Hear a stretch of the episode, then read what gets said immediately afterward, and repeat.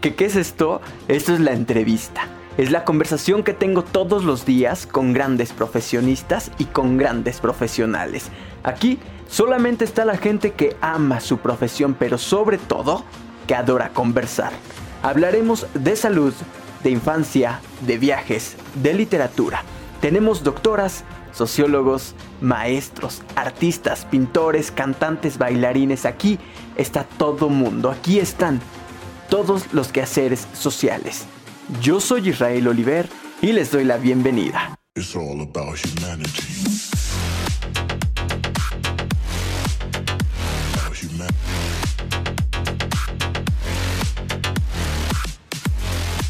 Pedirles cómo están todos, muy buenos días. Estamos a punto de iniciar una nueva entrevista. Quiero eh, pedirles varias cosas de manera muy encarecida y de manera muy específica. Quiero pedirles que vayan corriendo al Spotify.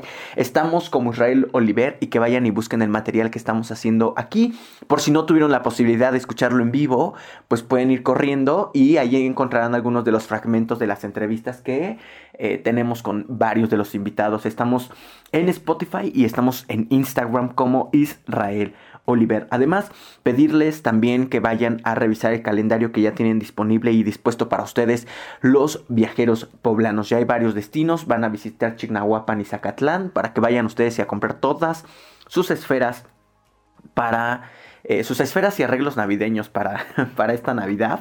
Este, y que vayan a revisar algo muy específico que se llama Aventureros por México. Vayan a buscarlo en Facebook y vayan a buscarlo en Instagram. Ya les hablaremos más adelante de qué trata tengo, eh, y le agradezco enormemente porque no tenemos el gusto de conocernos eh, de manera eh, personal, o sea, en, manera física, pero ella es Judith Gladys Guadalupe Urbina, es licenciada en turismo por parte de la Universidad de Guadalajara y actualmente es guía certificada por la Secretaría de Turismo, por la Sectur NOM 08, este, además es instructora avalada por la Secretaría del Trabajo.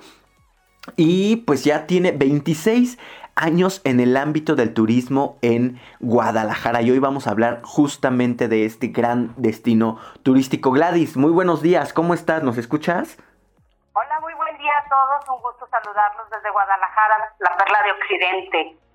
Qué gusto escucharte desde tan lejos. Oye, 26 años de experiencia, ¿cómo, cómo empezaste a trabajar en Guadalajara? pues antes trabajaba desde muy chiquitita. Claro, claro. Pues a mí me encanta, ¿eh? desde toda la vida me encanta trabajar en el área del turismo y me encanta hacer turismo. Su estado me fascina, ¿eh? yo adoro Puebla y tiene momentos muy especiales para mí, así que es algo que me apasiona, fíjate, el turismo, trabajar dentro de esta actividad es increíble. Anda, pues es que son destinos fabulosos, ¿no? Este, pues nada, ¿por qué, ¿por qué crees tú que sería importante en estos momentos ir a visitarlos? ¿Qué hay que hacer en Guadalajara? Pues yo como creo, perdón, eh, como todos los lugares, pues hay que tener la idea de que no vamos a visitar todos los lugares que quisiéramos visitar o que podemos visitar en tiempos normales, pero eh, en algunos grupos que he atendido en estos meses que han venido, eh, les digo, pues hay que aprovechar lo que tenemos. Y sacarle el mayor jugo de todas las actividades que hay. Sé que no donde quiera vamos a poder entrar, ahorita sobre todo en Guadalajara, lo que son museos, centros culturales, hay muchas partes cerradas, pero hemos aprovechado al máximo, fíjate las visitas que han estado aquí, hemos unido lo que es la zona metropolitana, que ese es algo que nos ayuda bastante a nosotros. Tenemos la capital que es Guadalajara, pero alrededor de Guadalajara hay nueve municipios que conforman lo que es la zona metropolitana y dentro, dentro de ellos está el pueblo mágico de Tlaquepaque. Entonces tenemos esa diversidad Tú estás en Guadalajara, tienes una arquitectura, tienes una ciudad ultra moderna, una ciudad con tradiciones, pero te desplazas a 25 minutos y ya estás en Tlaquepaque, te desplazas a 40 minutos y ya estás en Tonalá, o sea, está súper cerca todo. Y ahora además tenemos algo muy bueno, Oliver, la línea del 3 del tren ligero, que nos ha facilitado bastante, bastante lo que es el desplazamiento, sí, bastante, desde lo que es Apopa, Guadalajara, Tlaquepaque y Tonalá. Eh, yo, por ejemplo, les comento un ejemplo de, en mi caso, yo hacia la central, yo vivo en el municipio de Zapopan, cerca de la Basílica, Y yo normalmente en transporte público hacía, podría haber hecho hasta dos horas a la central de autobuses. Ahorita con la línea 3 hago 30 y 35 minutos hacia... ¿En serio? Sí, es increíble. Este, llegas más rápido que un Uber o que un taxi. Es fascinante, puedes viajar muy bien con maleta, o sea, muy, muy bien. O sea, que nos ha facilitado este tipo de transporte, las conexiones en los municipios principales que están en la en la cabecera, pero hay mucho que hacer, ¿eh? siempre hay mucho que descubrir en nuestra ciudad de Guadalajara. Claro, y que además es un destino que es para todas las edades, ¿no? Desde, o sea, es familiar, pero también es juvenil, pero también es para adultos mayores, este, pueden, eh, incluso solamente algunos atractivos eh, exclusivamente para niños, o sea, para, para el turismo infantil. Ahora, este, yo sí te quería preguntar a ti, eh, ¿cómo han estado trabajando, lo que tú me comentabas, cómo han estado trabajando el asunto del COVID? ¿Cómo, cómo están ahorita? ¿Cómo, ¿Cómo los ha tratado pues la cuarentena? Pues ahorita estamos en unos días eh, difíciles, lo que es semáforo rojo. Y bueno, de, a manera de prevención, nuestro gobernador ha trabajado muy bien porque sí ha estado muy al pendiente de la, la sociedad y ahorita sí hay ciertas restricciones eh, eh, a partir del día 30, van a ser 15 días donde vamos a estar con ciertas restricciones, se van a cerrar sobre todo los fines de semana centros culturales, centros, este, actividades económicas, todo lo que no sea prioritario se va a cerrar el fin de semana. Y también en tres semanas se cierra a partir de las 7 de la noche hasta las 6 de la mañana. Entonces, eh, de alguna forma es detener un poquito esto, no queremos que haya más casos o tan fuertes casos, me imagino como en todos los estados y todos los municipios implementando estrategias adecuadas para que esto no crezca, ¿verdad?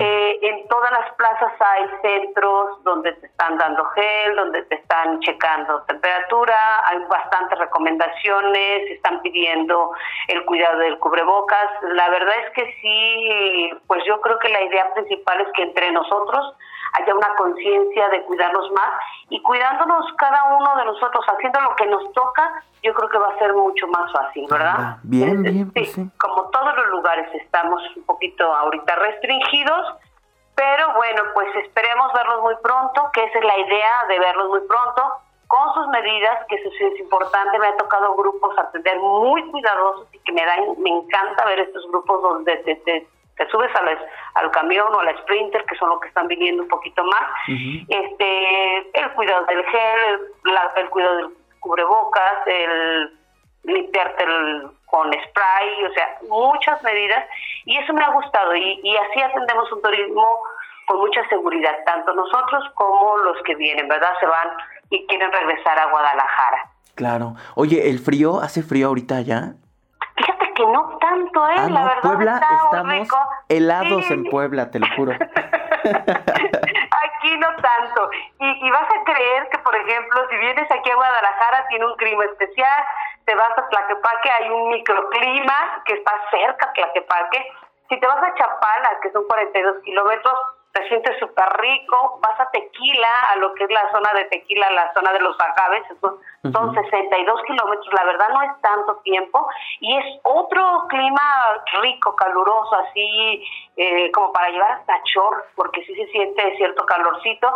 Entonces, la verdad, estamos, a mí me encanta el clima de aquí, no tenemos a veces Sí hay sus temporadas de frío, en enero principalmente, pero no, no, no, nada que ver que sea extremoso, ¿eh? porque yo he visitado varios estados en esas temporadas y vivimos muy, muy bien aquí en Guadalajara.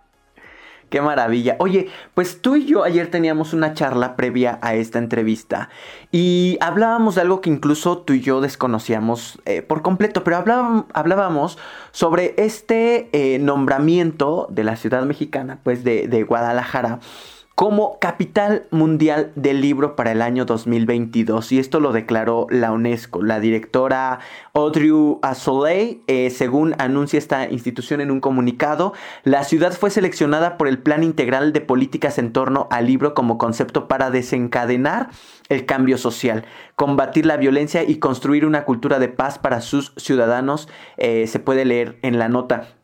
¿Y qué crees? Estaba yo leyendo que desde el año 2001 se elige siempre a una ciudad para eh, ser la capital mundial del libro. La primera fue Madrid y poco a poco han ido cambiando algunas, ¿no? Se han nombrado Alejandría, Nueva Delhi, Amberes, a Montreal, a Turín, a Bogotá, a Buenos Aires, Atenas y en el año 2022 va a ser... Eh, pues Guadalajara. Se supone que esto empezará el 23 de abril del año 2022. Falta probablemente mucho, es decir, faltan dos años, uno, dos, dos años, ¿no? Año y medio.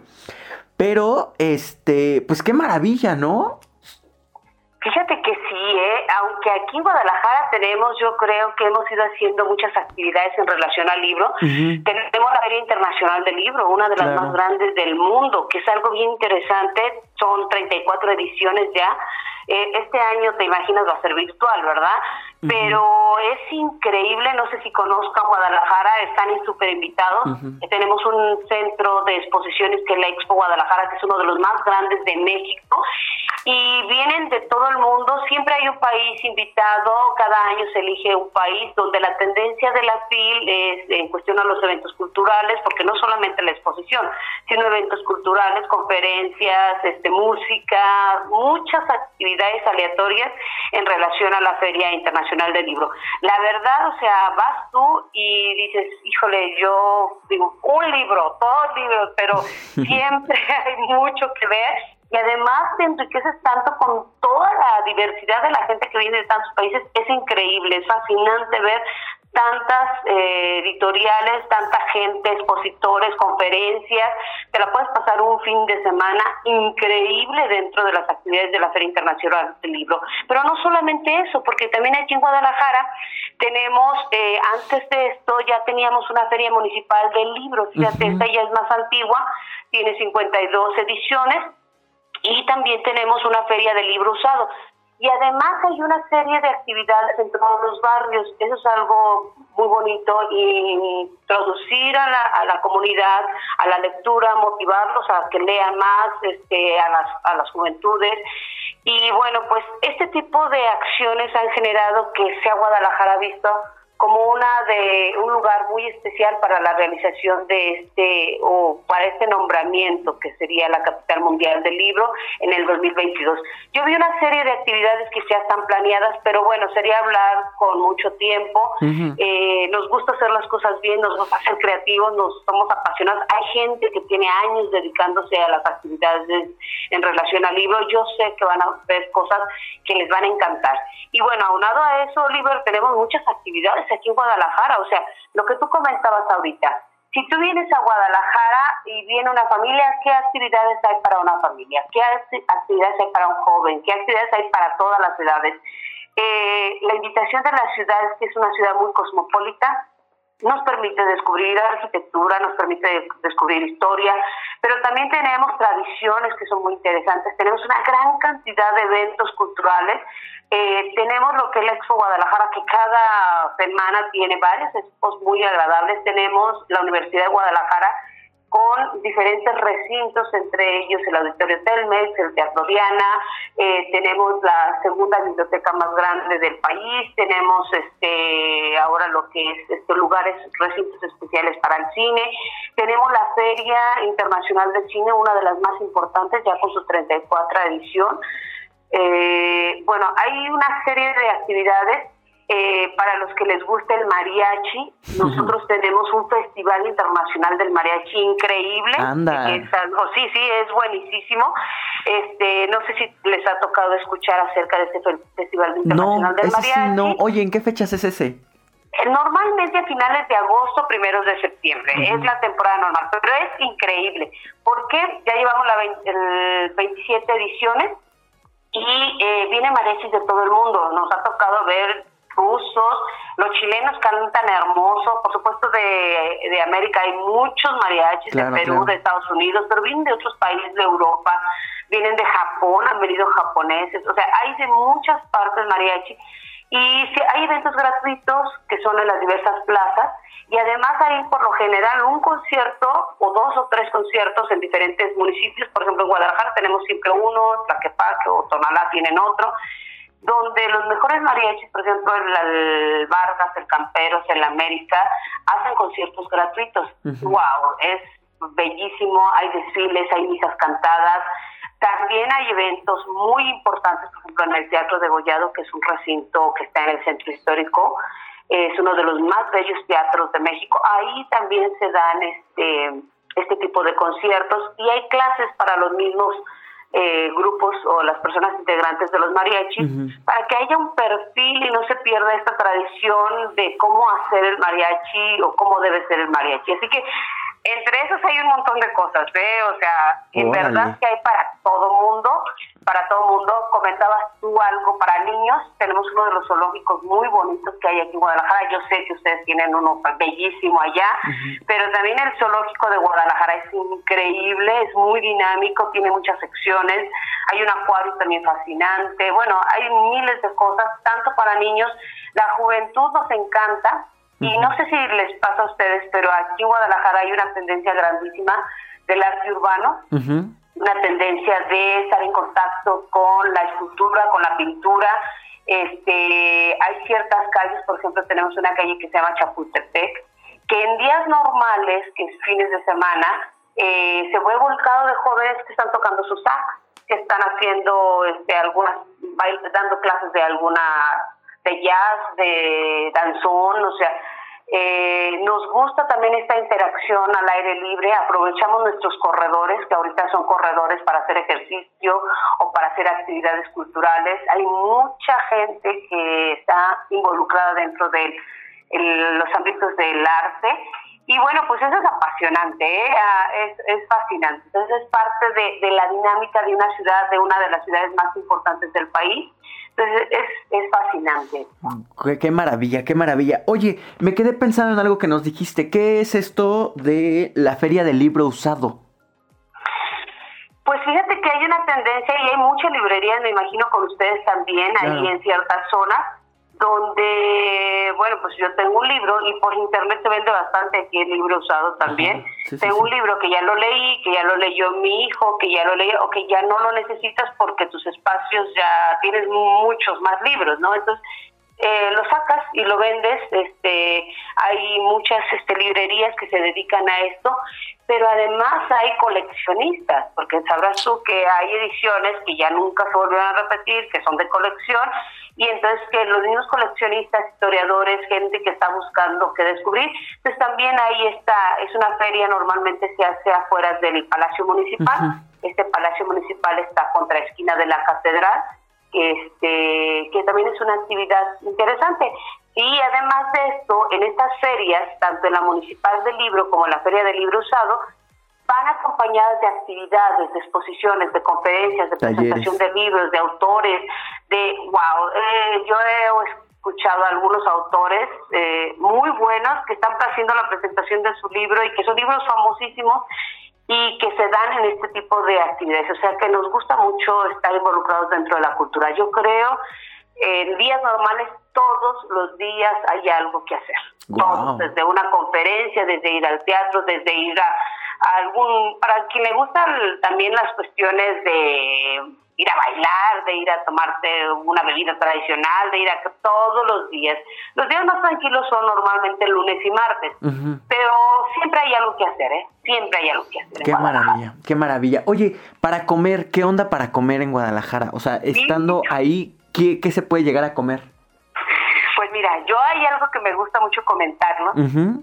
La altura de la ciudad y la humedad de la ciudad nos permite crear uno de los platillos más deliciosos que tenemos, que es la torta ahogada. ¿Por qué? Porque el virote que tenemos para la torta ahogada es un virote salado crujiente. Que este virote ya me dio hambre, ya me dio hambre.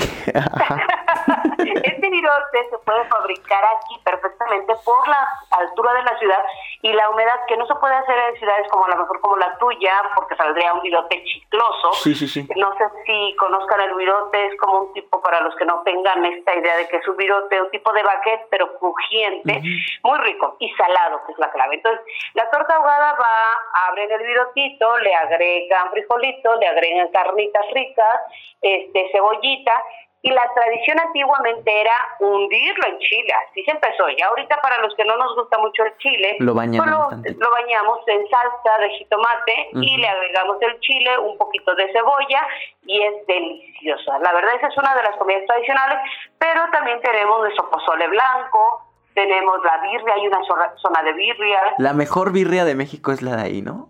Pues ahí fíjate que muy buenas, hay de chivo, de res, aquí si vas a la costa hay de pescado, hay de pollo, hay de todo. Ya sé, qué rico. Entonces este es también muy rico. Tenemos este algo que, que a lo mejor no sé si conozcan allá, que son las carnes en su jugo.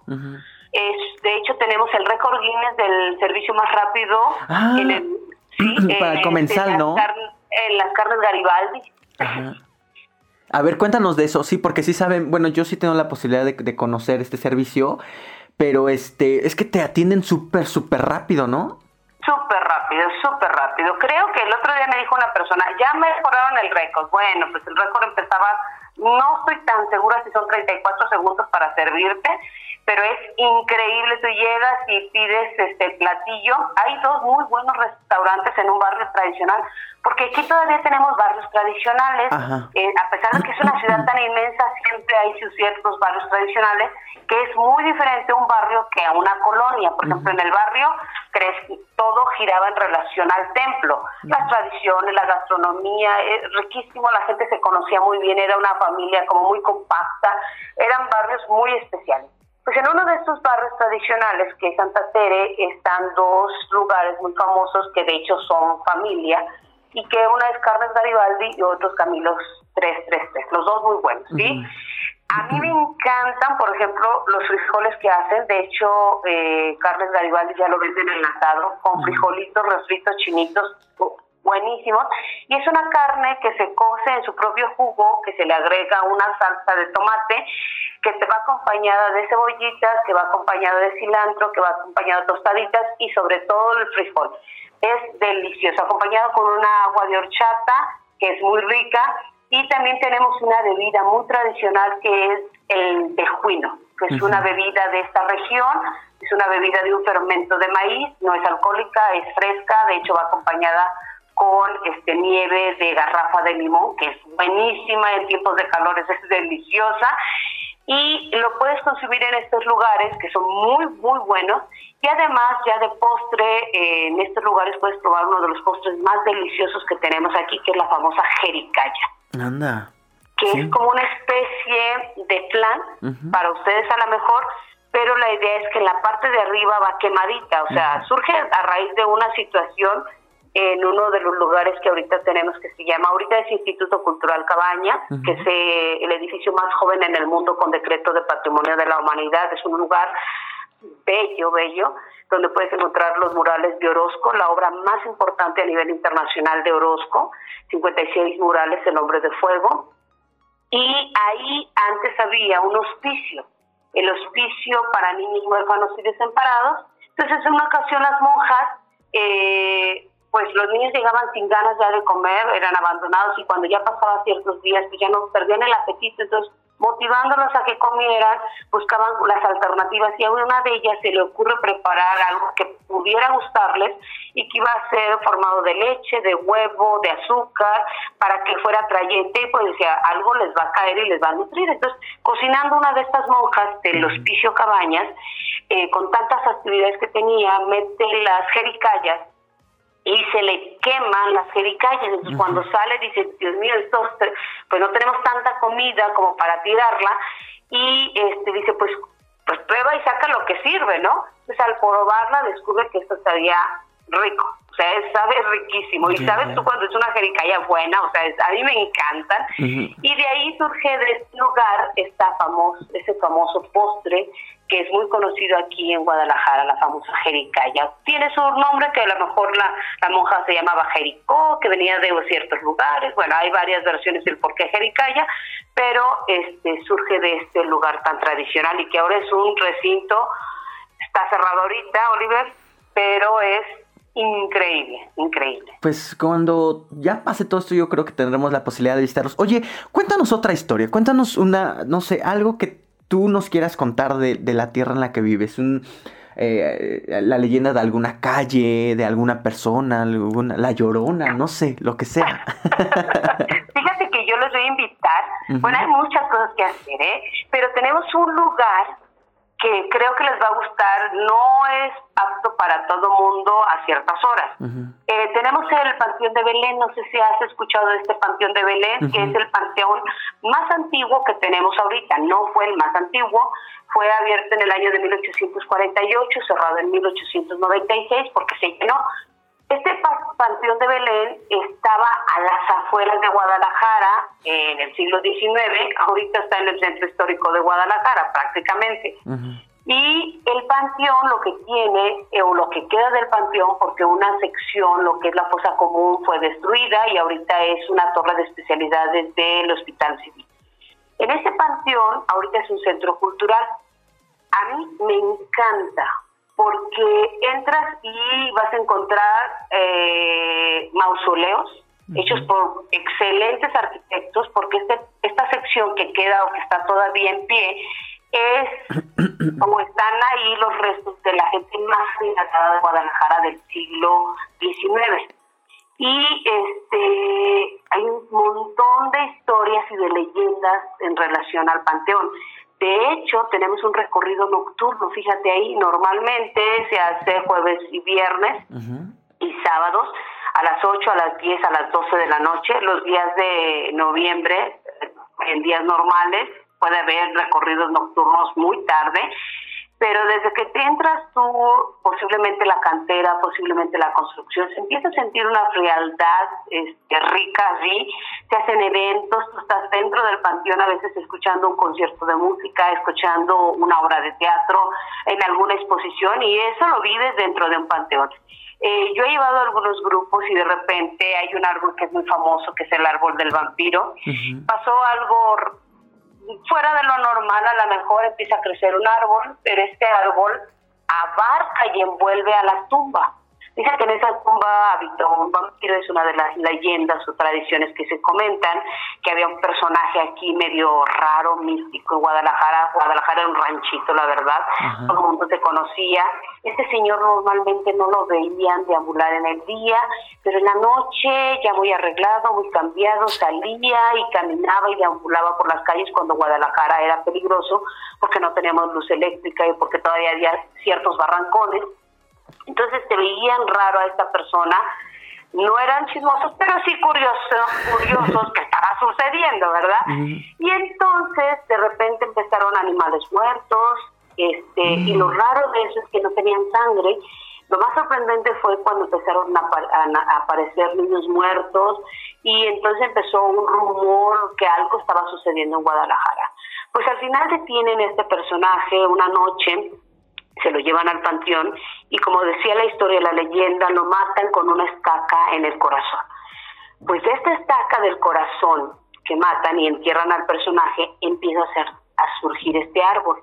Pero lo interesante del árbol es que en vez de destruir, como tú ves las banquetas, cómo destruyen las raíces los árboles, aquí las raíces del árbol envuelven a la tumba, como que no quisiera que sacaran ah. a quien está dentro. Y está bien envuelta, abrazando la tumba. Es un árbol muy, muy raro este, pasan muchas cosas todavía, te lo digo en serio, yo llevé hace algún tiempo a un grupo y bueno, platicando las historias y el brillito del panteón, a pesar de que afuera está haciendo un calorón, ahí dentro del panteón se siente una cierta frialdad y a un lado tenemos la, la el CMFO, también es otra situación, ¿verdad? Entonces, casos que estamos rodeados de muchas emociones ahí.